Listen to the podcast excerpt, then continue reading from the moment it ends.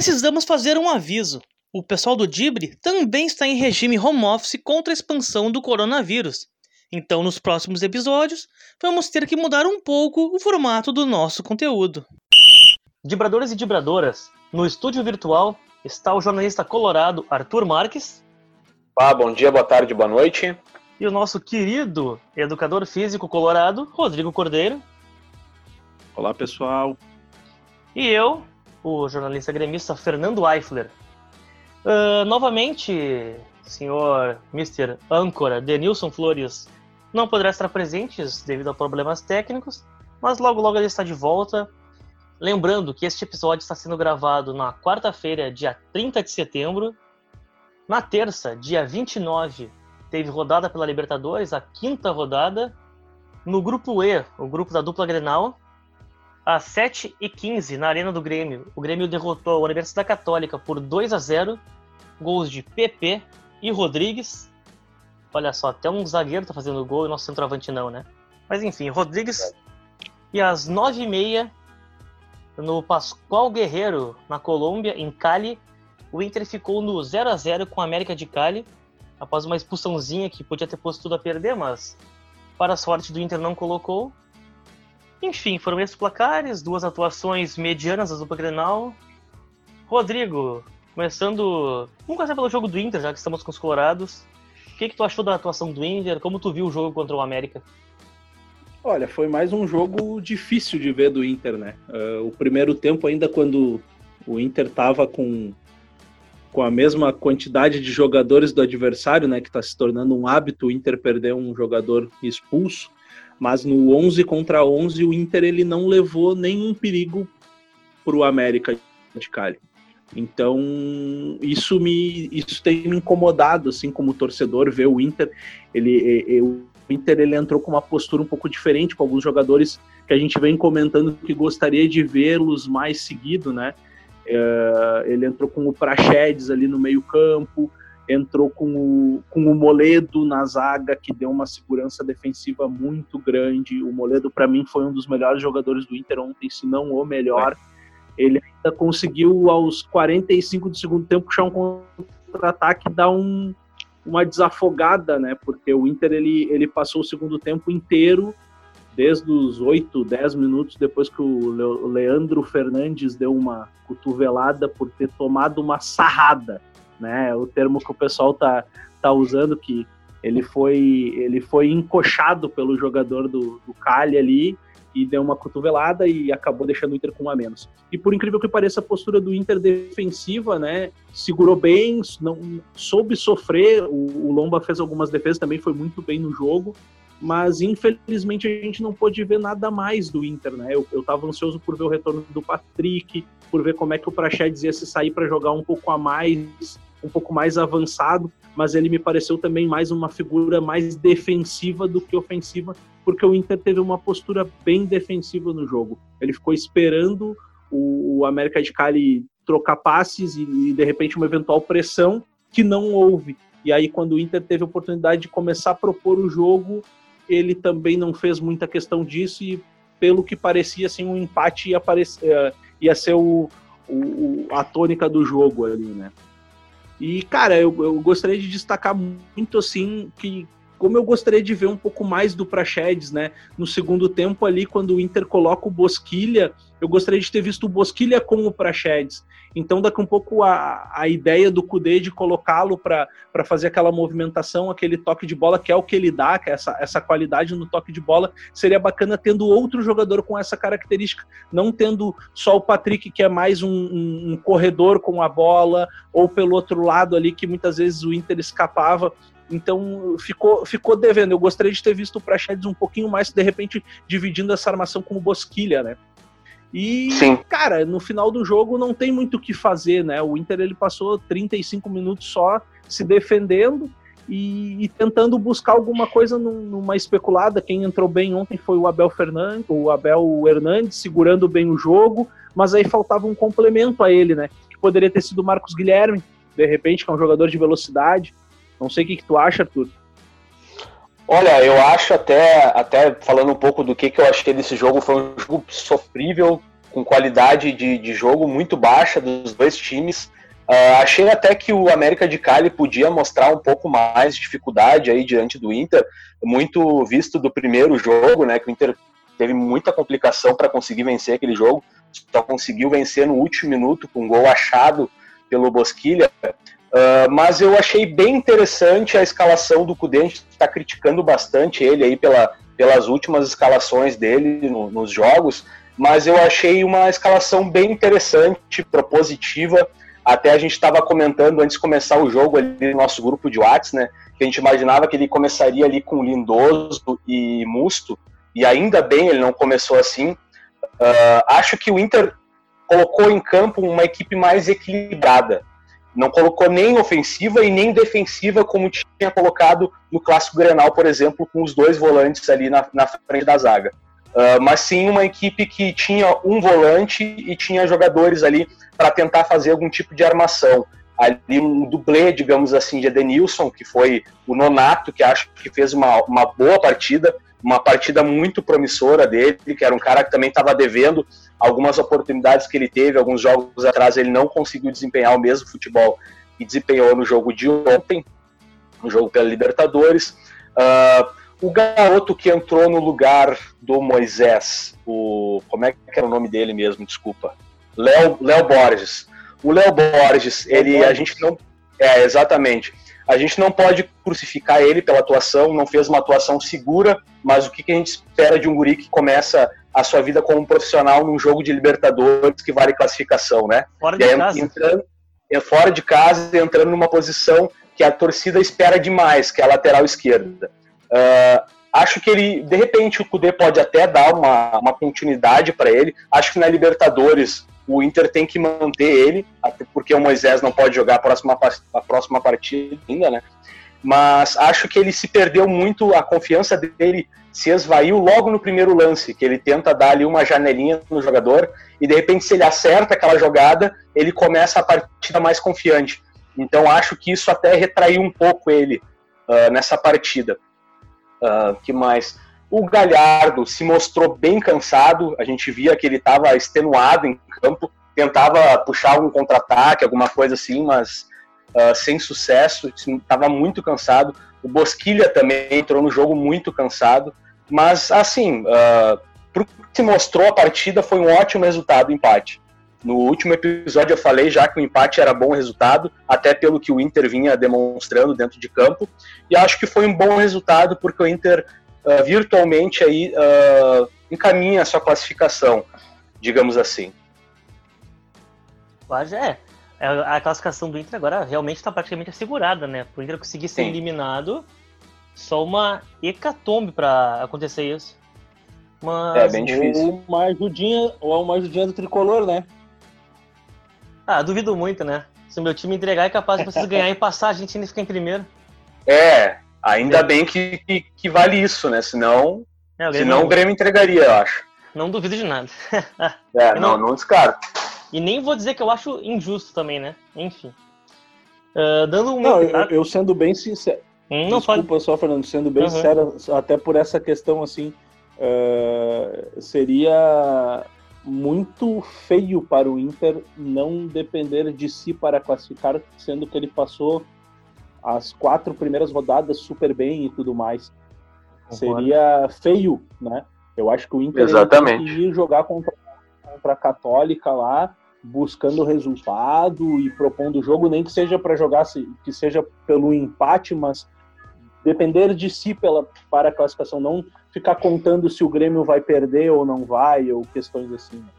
Uhum. Ah, só uma coisa que eu esqueci de, esqueci de comentar na minha palavra ali do Inter foi do Moledo, né? Que entrou ali no lugar do Zé Gabriel e mostrou, mostrou porque que até o ano passado ele era um dos melhores zagueiros do, do, do Campeonato Brasileiro. Uh, acho que ele, ele se escalou. Se o Cudê tirar ele do time, acho que é uma burrice. Porque a tendência é com o Moledo ali na zaga, até o Cuesta crescer o futebol dele, que também vinha numa decadência aí. E outra coisa também, gostei bastante da entrada do Heitor no jogo da Libertadores ontem. Uh, ao contrário do jogo do São Paulo, que ele não conseguiu mostrar uma, muita coisa e até por vezes uh, errou uns passes bobos. Ontem ele foi muito bem. Ele foi ali, tinha um jogador jogando especificamente em cima dele ali, ele conseguiu defender bastante. Claro, ainda falta um pouco do ataque, mas acho que ele deve ser mantido ali uh, no lugar, na lateral direita, ali no lugar do, do Saravia, né, que infelizmente teve aí a confirmação hoje pela tarde da, do rompimento do ligamento do joelho direito. É uma perda lamentável, cara, ah, lamentável. É. Jogador bom, convocado para a seleção.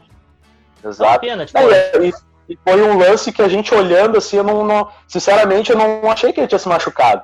Achei que de, de, de repente tinha sofrido alguma pancada, alguma coisa assim mas pela, pela substituição, logo em seguida, né? Não teve nem aquela Sim. coisa de tentar voltar. Foi ele Exatamente. que caiu e tal, o Kudê já fez o sinal de que ia trocar e já entrou o Heitor no lugar dele. Cara, eu vou te dizer que isso me lembra um pouco a própria lesão do Guerreiro, que na hora Sim, não é. parecia grave. O cara lesionado, é. sai de campo meio mancando, aí senta no banco, tipo, não parecia uma lesão tão grave. Eu, nesse ponto, eu vi as duas meio parecidas. Tipo, a torcida, quando viu a lesão, não, não se preocupou. Aí depois, quando o Kudê deu a coletiva, ah, a lesão é grave. Aí, opa, pera, sabe? Eu acho que veio daí. Mas fazendo minha observação sobre o jogo, também acompanhei o jogo do Inter, concordo que foi fraquíssimo, fraquíssimo o jogo, termos técnicos muito ruim, mas eu não esperava também um jogo melhor, uh, melhor que isso. Um dos pontos é pelo próprio Inter, a pressão estava muito grande em cima dos jogadores. O Kudê fez muitas alterações, mexeu bastante no time para tentar realmente deixar o time um pouco mais ofensivo, o time ter uma fluidez melhor de bola e a pressão cai sobre os jogadores. Entrou Guris no time, o time teve muitas mudanças e o Inter ontem Exatamente. jogou. Ontem, realmente, depois de perder o Grenal, o Inter não podia perder. Ah, o adversário é ruim, não importa. Tu, se tu for para cima tomar um contra-ataque, a pressão que já é enorme, vai duplicar, triplicar, depois tu não consegue empatar nem virar o jogo. Então ontem eu concordo, o time era um pouco mais propositivo, mas era bem resguardado. O Moledo deu essa segurança defensiva absurda. Pô, o Cuesta voltou a jogar bola, né? O Cuesta é. voltou a ser seguro do lado do Moledo. Então, Exatamente. Pô, é mais um pouco. E automaticamente também o Moledo entrando no time, a estatura da zaga aumenta, né? Exatamente. E olha quantas bolas foram alçadas na área pelo, pelo, pelo time da América de Cali. Foram várias. De repente, se não tivesse o Moledo ali, o Inter teria sofrido pelo menos um gol. Ainda mais que o Inter andava vazando muito. Exatamente. Muito pelo, pelo alto, né? Então isso Sim. deu toda uma sustentação melhor para a defesa do Inter. Pô, Moledo e Cuesta se completam, cara. É o Kahneman e o Jeromel do Inter. É uma é. dupla de zaga que é um entrosamento natural, parece, sabe? Se dá bem, só, automático. Na, na, era, na era de Jeromel e Kahneman, foi a zaga do Inter que conseguiu, pelo menos, fazer, de certa forma, uma frente para a zaga do Grêmio, né? Exatamente. Porque antes disso, é, antes disso, tinha tido quem? Era Paulão, era Hernando, aí depois foi Cuesta e Léo Ortiz, que, aliás, uh, se a gente pegar lá atrás, Cuesta e Léo Ortiz lembra muito essa zaga Zé Gabriel e Cuesta. Exatamente. É uma zaga que tem, a, que tem um toque de bola, mas na bola aérea vazava direto. Era só lembrar. O Cuesta não, não, não tinha nem perto da, da, da capacidade que ele tem hoje em dia na defesa. Não, não tinha, mudou muito.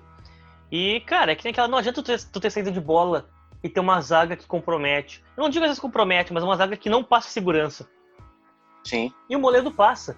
Ah, é um zagueiro que não sabe jogar com a bola. Mas, cara, se a bola chega, ele tira a bola, não importa. Eu acho Exatamente. que concordo contigo hoje, ele é fundamental para o Inter, tem que voltar para ser titular. Ele deu uma sustentação boa, o Inter conseguiu se manter, não levou o gol depois da bobagem do Leandro Fernandes. Leandro certo? Fernandes. Leandro Fernandes, é. é. Por aquela bobagem do cara que merece uma punição exemplar do Inter, que, poxa, né, cara? Por detalhe, não deixou o time na mão. Inter podia. Exato. Perdão. Inter podia agora jogar na última rodada sem depender de si. É inadmissível. Aí ia feio. Isso é inadmissível. Aí, sinceramente. Aí é, fica feio. Fica feio. Então ele tem que ser punido porque ele ferrou o Kudê, né, cara? O Kudê que já veio bem criticado. Quando foi expulso, teve que fechar. Teve que se fechar porque não podia abrir o time para arriscar tomar derrota. O empate Exatamente. não era o melhor placar, mas era um placar bom. O Inter defende Sim. só de si e o uma hecatombe para ser eliminado. A atuação não, e o bom agora o bom agora é que tem essa uma certa parada, né? Eu, se eu não me engano, é só daqui três semanas o próximo jogo. Então, de repente, o Cudê até pode preparar já uma, uma, um outro tipo de escalação, ou de repente tentar manter essa estrutura e só tirar, de repente colocar o Peglo, na minha visão, seria o jogador perfeito para jogar ao lado, ao lado do Galhardo lá no ataque, deixar o Galhardo como a referência e o Peglo pelo lado. Que o, o Peglo, até uma coisa que, que a torcida colorada está com saudade há muito tempo e não faz. Um gol de fora da área, um arremate de longe. E o Peglo é esse jogador, ele é um cara rápido, que tem o toque de bola e bate muito bem a gol. Tem um chute Exatamente. muito forte. Até cobra escanteio bem também, a bola parada também é com ele. Exatamente, mas uh, outra coisa também que tem que se comentar do jogo de ontem, ficou muito claro, né, que um meio campo mais leve, sem dois tranca-rua, funciona muito melhor, né? A Com fluidez, certeza. o Inter teve toque de bola, o Inter começou dominando o jogo, indo para cima, tentando atacar, mesmo com dificuldades. Sim. A, tu vê a, fluidez era muito melhor, o time andava, a bola rolava, então conseguia chegar no ataque.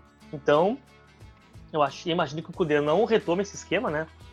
Uh, falando, é, digamos, sendo mais menos clubista, né? Sendo clubista, espera que volte, né? Uma vez. É, mas, mas no meio da partida, no meio da partida, o Cudê usou esse esquema. Não, mas foi depois de certo né? momento. É, mas aí que tá, dependendo do jogo também. Se o, ah, jogo mas... começar a se o jogo começar a engrossar, não descarto que ele volte com esse esquema, não. não, não de colocar não, os dois é... tranca-ruas. Mas nessa situação eu não julgo ele, não acho tão ruim, porque tinha que segurar. Acho que foi, ah, uma, foi uma forma de segurar que ele não podia expor o time mais Sim. do que aquele idiota fez, né? Equipe com a menos, né? Exatamente. E foi, e foi a forma que ele usou contra o São Paulo, né? Lembrando que o Inter também teve um jogador expulso no, no é. último jogo. Exato. E ele já tinha usado, então ele viu que deu certo e eu acho que deu só faltou novamente aquela válvula de escape, né? Uh, porque não adianta, por exemplo, o Inter botou um determinado momento o Abel Hernandes e tinha retenção de bola, só que não tinha ultrapassagem, porque é. tanto o Bosquilha como o. Quem é que estava no lado esquerdo ali depois que o Patrick saiu? Quando o Patrick sai. É, porque ele faz, ele faz algumas mudanças, mas eu me lembro que no final ali a, o, o miolo do Inter ficou mais pela direita, o centralizado ali o Musto e o Lindoso, e ele coloca o. Ah, eu não tô lembrado o agora. Bosquilha. O... Tava o ah, Bosquilha. Sim, sim. E aí. Exato. E aí o, faltava aquela referência, porque o Bosquilha estava ajudando o, o, o, Heitor na marcação do, do, do, pelo lado. Então, quando o Abel Hernandes recebia a bola, muitas vezes ele recebia essa bola completamente sozinho. Os jogadores do Sim. Inter estavam ainda no campo de defesa. E aí o centralmente não tem como segurar tanto tempo essa bola, né? Faltava ali um jogador de velocidade que poderia ser o Peglo, poderia ser o, o, o, Marcos Guilherme. Se eu não me engano, estava até o Potker no banco. Não, eu achei que já tinha sido até vendido. Mas, é bater na madeira aqui. tido uma outra saída, né? Exatamente. Pode mas, não dá. mas foi comentado no último episódio e ontem acabou se comprovando que vocês esperavam, né? Que o Potker uh, voltasse, mas que não fosse uma das opções, né? Ah, com certeza. A gente comentou que ele pode voltar, mas não pode ser a primeira opção para entrar no campo. Sorte que realmente não foi, né? É que se ele tá para ser negociado, é até importante que não coloque ele, né? Porque daqui a pouco os caras vê como é que ele tá jogando e não querem mais, né? Pois é. Exatamente, tem isso também, né? Mas, é. mais alguma coisa a acrescentar sobre o Inter, ou vamos falar sobre o Grêmio? Não, especificamente sobre esse jogo, não. Depois a gente fala um pouco do Grenal, né? Beleza, então. Pelo Campeonato Brasileiro. Beleza, então. Então, na terça-feira também, né? Como já dito, às 7h15, até antes do jogo do Inter, o Grêmio fez 2 a 0 na Católica, gols de Pepe e Rodrigues. Arthur, tu viu o jogo do Grêmio? O que, que tu achou da atuação? Cara, eu não vi o jogo do Grêmio é, porque tem... era Comebol TV e eu não sou assinante. É, então eu escutei, é, escutei pelo velho radinho e o pouco que a gente conseguiu acompanhar ali do primeiro tempo do Grêmio é que o time foi, foi mal, né? Foi muito, muito mal, mal, no primeiro, primeiro mal. tempo. Até eu tava escutando na, na Rádio Gaúcha e durante o intervalo o Duda Garbi leu uns comentários de torcedores e todo mundo caindo de pau em cima da, da do time, da escalação do Robinho, tinha mais algum do Diego Souza também. A, a torcida ficou bem indignada aí com, no primeiro tempo com a atuação do, do, time do Grêmio no primeiro tempo. Já no segundo tempo, uh, um time que tem o PP, né, que é um cara que está resolvendo nos últimos jogos aí, Exatamente. e um cara que tem um futuro brilhante pela frente, está jogando assim como o Everton. Uh, acho que hoje, hoje é dia 30, chegou uma. Estão dizendo que chegou uma proposta do Porto de Portugal por ele de 100 milhões de, de reais. Então, mais um jogador aí que o Grêmio cria, cria da base do Grêmio, o Grêmio que vem utilizando muito bem os garotos da base, mais uma grana que pode pintar para o Grêmio. E fez um golaço, né? Um golaço, não é qualquer um que ajeita a bola, ajeita a bola daquele jeito e chuta. E, não, e outra coisa, só não vem me dizer que o Diego Souza deu aquela casquinha por gosto. Ele não deu. Claro não, não, me vem com essa. Claro que não. não. Não deu aquela casquinha por ele, nem viu. Ele nem viu que o PP estava atrás dele. É bom, Mas, uh, é, exatamente. É, aí, é, exatamente.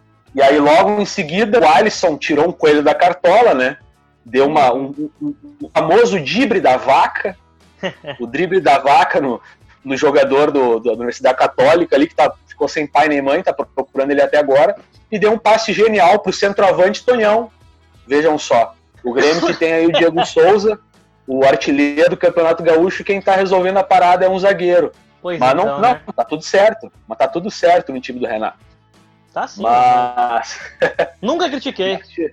Mas, tirando a galhofa, o Grêmio que tem um zagueiro que, que também tem um futuro, né? Na Exatamente. própria equipe. Quando o Jeromel e o Kahneman não, não puderem jogar, aí o Grêmio não precisa se preocupar tanto. Claro. Mas o Grêmio não foi bem na primeira etapa, mas em compensação na segunda etapa foi muito bem e acabou garantindo aí a classificação com o empate do Inter com a, o América de Cali. Aliás, resultado que eu tinha chutado no último episódio, acertei 2 a 0 pro Grêmio. É verdade, tá acertando bastante o placar do Grêmio, inclusive, né? É, exatamente, só falta começar a apostar dinheiro e ganhar. Rodrigo, o que, que tu achou da atuação do Grêmio? Ouviu no rádio? Viu no Comebol TV ou achou aquele linkão pirata? Como é que foi? Não, não, eu fiz, fiz ontem um. Ah, a esposa é gremista, né? Então o cara tem que fazer um agrado. Fizemos um fechamento ontem na Comebol TV. Mas, mas vi o jogo por ali. Uh, cara, bem isso que o Arthur falou. O Grêmio foi bem mal no primeiro tempo, bem envolvido pela Católica, que é um bom time, né? É um bom time de futebol. Ele sofreu muitas mudanças nesse, nesse reinício pós-pandemia ali do, do primeiro jogo que nós tivemos uma amostra contra no Inter aqui no Beira Rio. Mas a Católica teve uma posse de bola uh, bem dominante no primeiro tempo, deu algumas chegadas, só que o Grêmio no segundo tempo, o Grêmio soube sofrer no primeiro tempo e no segundo tempo logo em seguida fez um gol e aí meio que deslanchou, em seguida achou o segundo gol ali numa, achou não, né? Criou o segundo gol numa grande jogada do Alisson, que para mim tem sido um dos melhores jogadores do Grêmio uhum. no, no período pós-pandemia, né? Ele tem se destacado bem. Quando o Alisson está bem, o Grêmio normalmente consegue bons resultados. Está dependendo Concordo. muito está passando muito pela qualidade Concordo. do Alisson, pela capacidade dele no jogo de promover as vitórias do Grêmio, né? E o Grêmio acabou se classificando com esse resultado, aliado ao empate do Inter, né?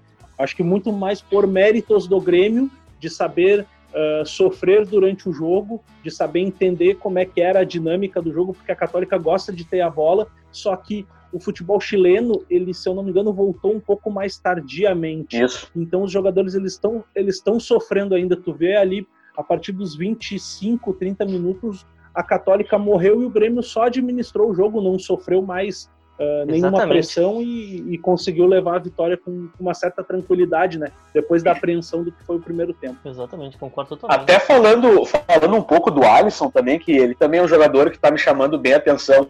Aí a gente pode dizer que ele é um coadjuvante que vem sendo primordial no Grêmio, né? a gente pode comparar ele, trazendo um pouco para o time do Inter, com mais ou menos o papel do Patrick, né? Exato. Se o Patrick vai bem, geralmente o Inter vai bem também. Claro, tirando o Thiago Galhardo, que é quem está resolvendo ultimamente. Mas é o, o Patrick. Time, né? É, exatamente. O Patrick é o cara que está carregando o piano ali, está tá conseguindo fazer essa transição da defesa para o ataque. Então, o Alisson está fazendo muito bem isso também no Grêmio, né? O jogador que joga ali pela, pela ponta direita e que está conseguindo, uh, uh, uh, como é que eu posso dizer, abastecer o ataque do Grêmio, né? Concordo totalmente. É o cara que tu pensa que ah, não é um não é um jogador que tu desejaria, assim, tipo, não tem tanta habilidade, mas é o cara que cumpre a função muito bem. Muito bem. É o Exato. cara que. É aquele que é nota 6, 7 todo jogo. Às vezes faz uma nota 9, mas tipo, nunca faz uma nota 3, 2, 4, sabe? Nunca vai mal. Ele, ele, tá, ele tá numa fase mais ou menos Ramiro. Ramiro Libertadores 2017. Exatamente. Mais ou menos isso, Tá bem né? nessa fase, concordo totalmente. Né? Mas falando meu adendo sobre o jogo, concordo totalmente com vocês. O Grêmio, o primeiro tempo foi ridículo.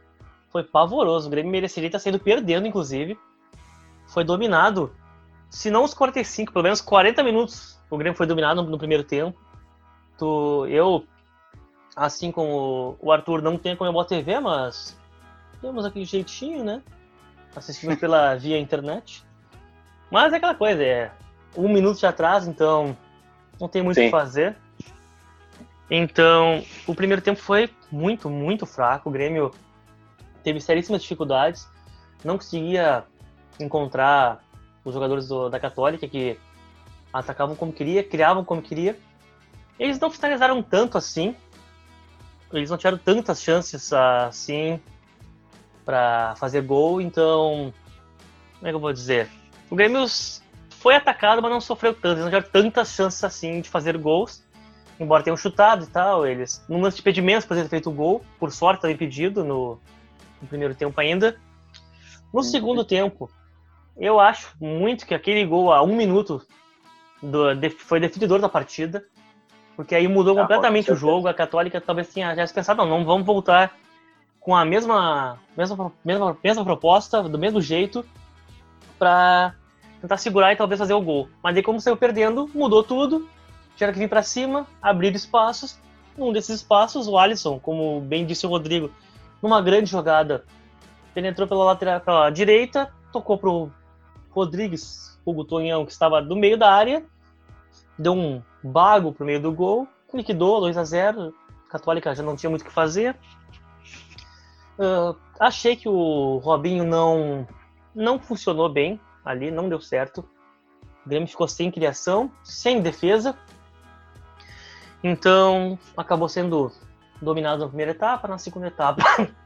Perdão. Na Ele foi segunda dominado, etapa. né? O, o- querendo, o- querendo ou não, o Robinho ele, ele ficou meio sem função né, naquele meio campo ali. Ele Exatamente. nem ajudava tanto na recomposição de defensiva, como também não tinha chegada na frente. Né? É, o Robinho é um bom reserva, né? O Robinho é um bom reserva e é um jogador que eu acho que só vai conseguir render com um meio de campo mais forte.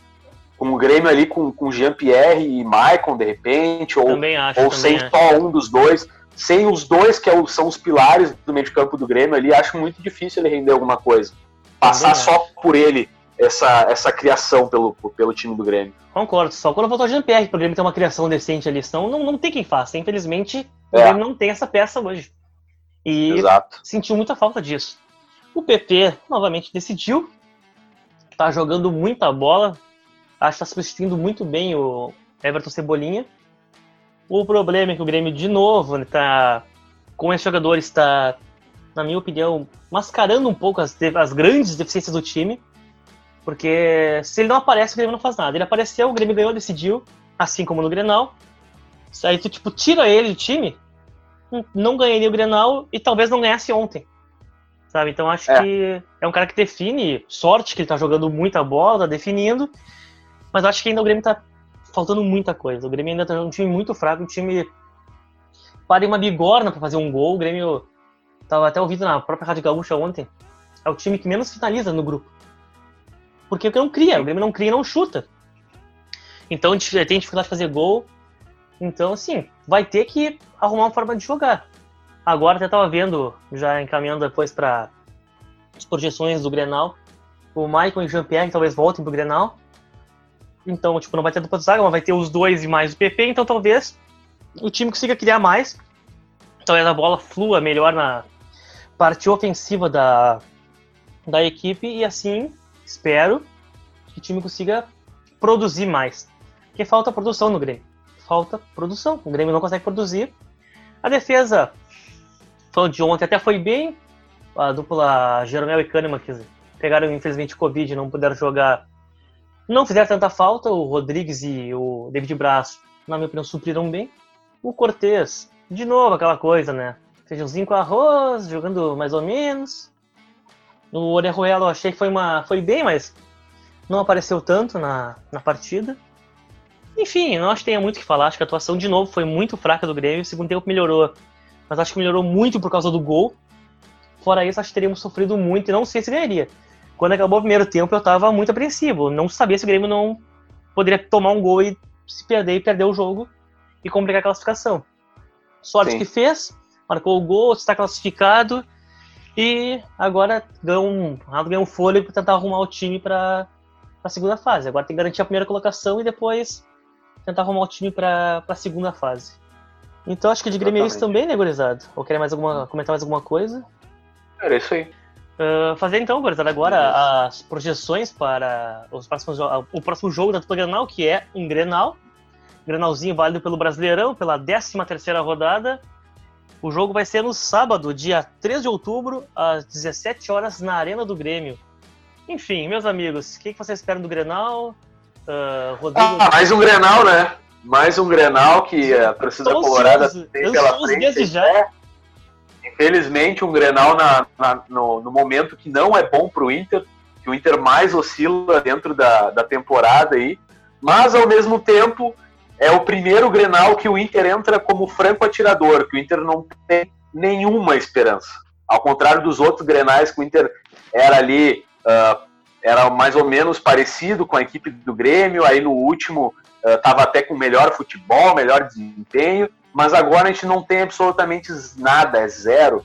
Então uh, a responsabilidade é toda do Grêmio, e como eu falei nos outros episódios já, no episódio anterior ao, ao, ao Grenal que o Inter perdeu pela Libertadores, eu não vou falar mais que o Inter ganha Grenal, uh, porque não preciso nem falar nada, né? Dez jogos sem vencer um Grenal, sem sequer aí fazendo o único gol que o Inter fez foi contra do Grêmio. Então, um empate é vitória nesse caso. Mas eu só espero que o Inter não entre com medo. E se entrar com medo, vai tomar de dois para cima. Rodrigo? Cara, o que, que eu vou dizer? Grenal de novo, né? Acho que é. Tá, tá, tá virando uma rotina falar sobre o Grenal no Dibre. É, cara, tem Grenal semana sim, semana não, né? Pra tristeza dos colorados, porque. Mas que nem o Arthur falou, cara, pela primeira vez, depois de dos últimos três, quatro Grenais, os últimos, né? Que o Inter também não conseguiu vencer. É a primeira vez que o Inter entra como um franco atirador. Assim, eu acho que o, o, o foco no momento é a evolução do Grêmio, é as novas possibilidades de jogo que o Renato tem tentado encontrar com as peças que tem, as modificações no sistema de jogo, nos esquemas, e o Inter não. O Inter ele tem ausências muito significativas por lesão, ele tem alguns jogadores que estão voltando de lesão, e eu acho que o Inter entra como como o Arthur falou, como um franco atirador para especular, para ver como é que vai ser. Claro, tem que entrar com uma postura diferente, tem que entrar com uma postura focada em buscar o resultado, mas dessa vez não é o favorito. Então isso já me tira um, uma, uma certa agonia de sentar para ver o jogo com aquela aflição de que o Inter tem que propor o jogo, o Inter tem que buscar o resultado e tudo mais, sabe? Dessa vez não. Dessa vez o Inter ele vai entrar para jogar e eu acho que ele tem condições de vencer. Vai depender de como o Tchatcho vai, vai escalar o time, questão de jogadores sendo poupados ou não. Ontem mesmo o, o, Bosquilha ia ser poupado e não foi por uma questão de, de, de, logística. Então tu vê que os jogadores do Inter estão sentindo muito e a gente fica meio apreensivo para ver qual vai ser a escalação que o Tchatcho vai colocar em campo. Mas eu espero uma postura, um, um entendimento do jogo, uma postura agressiva do Inter, que o Inter tente propor o jogo como em determinados momentos até três, quatro rodadas atrás, quando era ainda líder da Libertadores, líder do Brasileiro, estava mandando bem propondo o jogo? Olha, eu vejo o jogo um pouco com vocês, né? Óbvio, a parte mais otimista do Ludib. eu acho que o Inter, o Inter vai sem essa pressão do favoritismo, estar jogando mal, mas eu acho que os jogadores, o treinador, a direção vão botar tipo uma. Vai entrar com uma mochila de cimento na paleta. É. Porque a pressão é muito grande, principalmente para cima do Kudê. Cinco grenais sem vencer, quatro derrotas e um empate. Eu acho que essa pressão inevitavelmente entra em campo. Eu até estava vendo ontem na o linha de passe da ESPN E o comentarista, o Mauro César Pereira, comentou que ah, o Inter vai entrar mais pressionado por causa dos grenais, só que se fosse fazer um recorte apenas do Brasileirão, o Inter é segundo colocado e o Grêmio tá lá perto do rebaixamento, ele tem décimo terceiro. Então, tipo, o Grêmio também tem uma obrigação de ganhar o Grenal. O Grêmio tem a obrigação de ganhar para não comprometer a campanha no Brasileirão. Só que, como o Grenal é um, um jogo à parte, o Inter vai entrar com mais pressão do que o Grêmio, mesmo o Grêmio tendo, digamos que, por Brasileirão, uma obrigação maior de vitória que o Inter, digamos assim. Então, tipo, acho que em termos de pressão, o Inter vai estar mais pressionado, mas o Grêmio não entra de sangue doce nesse Grenal. O Grêmio precisa vencer.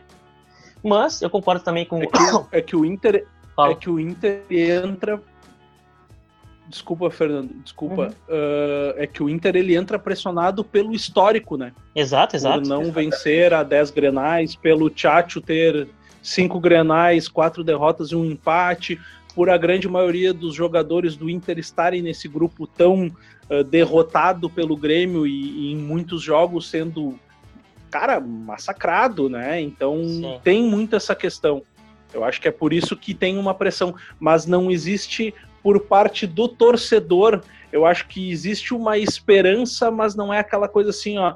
Uh, cara, se perder, pô, se perder, perder mais um, entendeu? O que eu acho que não pode é colocar a terra arrasada em cima de um de uma eventual derrota, entendeu? Exatamente. Eu acho que o Inter ele tem evoluído, ele não ele não tem evoluído nas últimas três partidas, se nós pegarmos para analisar o Grenal, o São Paulo e agora contra contra o América de Cali, ele não mostrou evolução, mas muito em cima disso, tirando o clássico, mas os dois outros jogos o Inter teve perda de jogadores, né? Uh, por expulsão.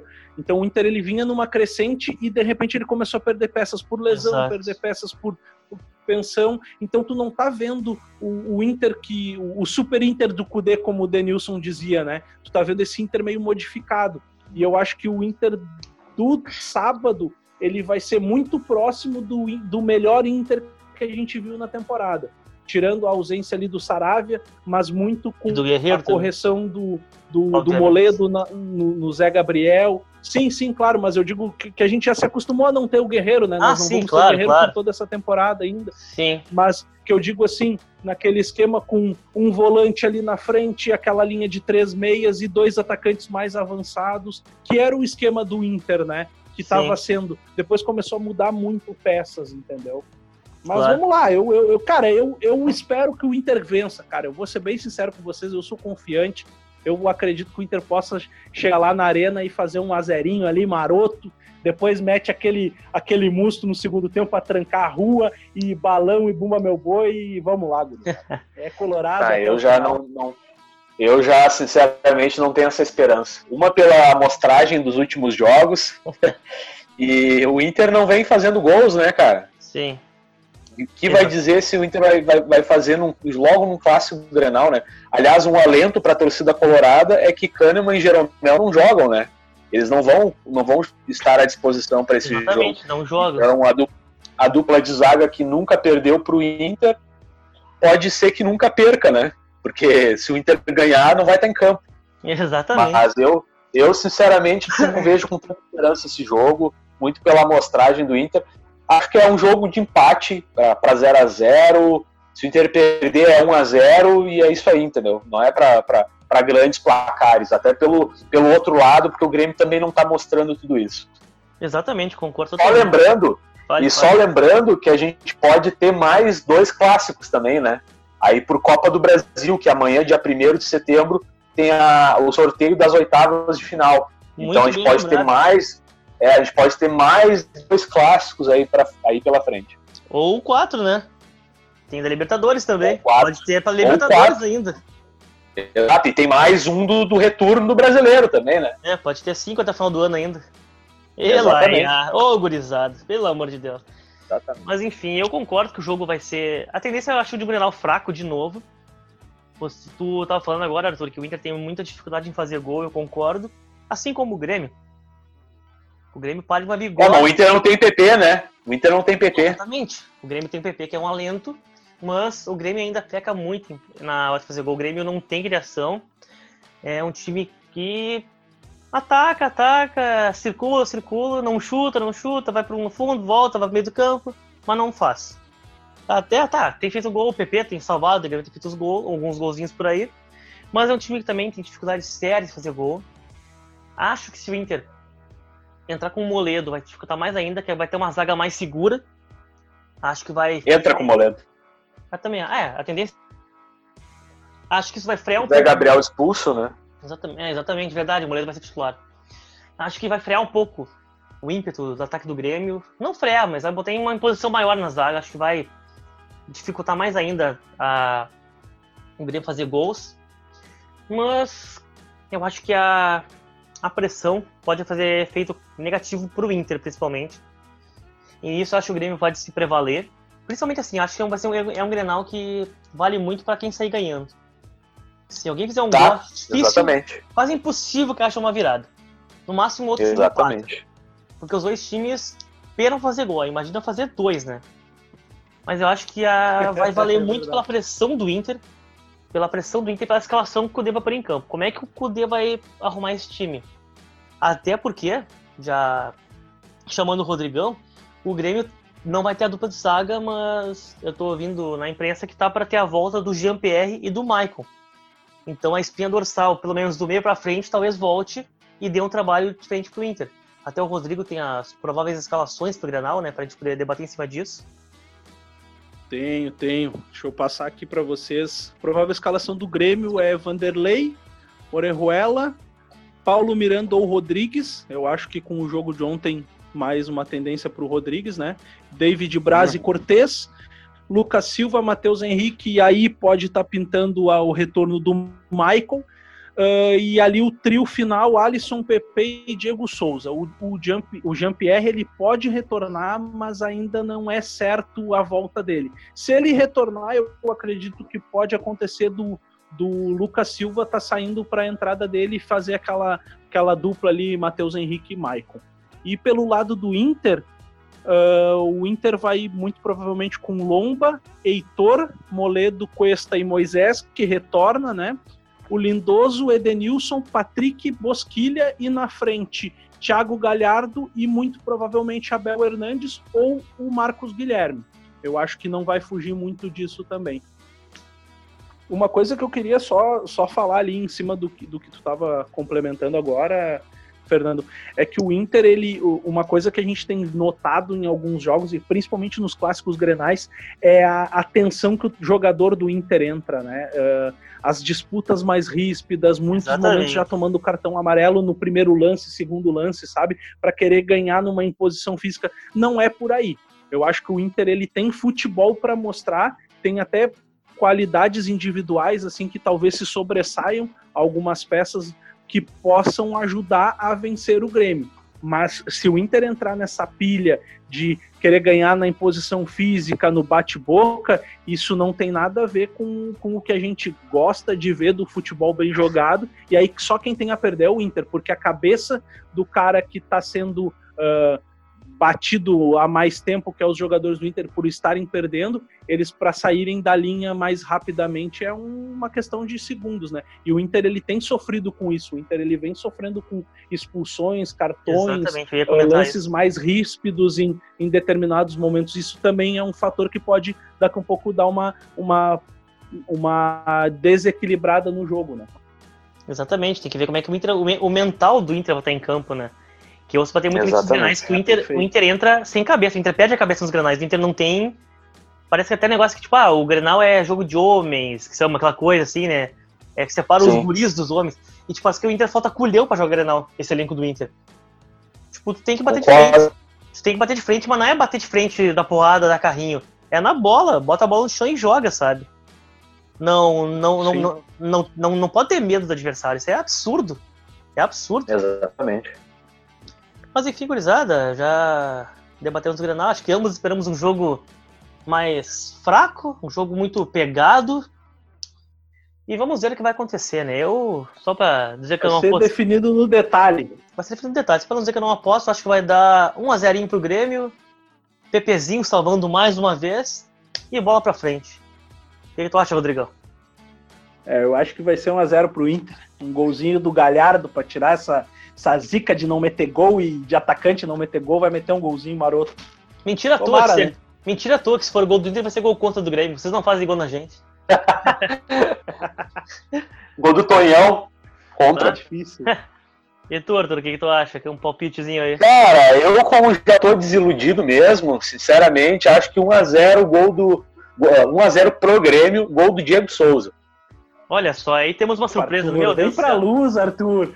Tu ainda, é. quer, tu ainda quer pegar o Diego Souza que não faz gol há mil anos e ele meter ah, gol, não, Arthur? Mas tu não conhece o Inter? Tu tá não querendo, conhece o Inter? Tá querendo zicar, é certo que é ah, isso? Tá conheço. Não, é 1x0 Grêmio. Cara, o Inter, 1 0 o Inter, é, um, Diego no o Inter é um sofrimento eterno.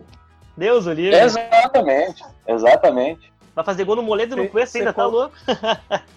ser colorado, ser colorado é sofrer a vida inteira, né? Não, não é poucos momentos, é o tempo inteiro. Não, é, Pão que já amassou.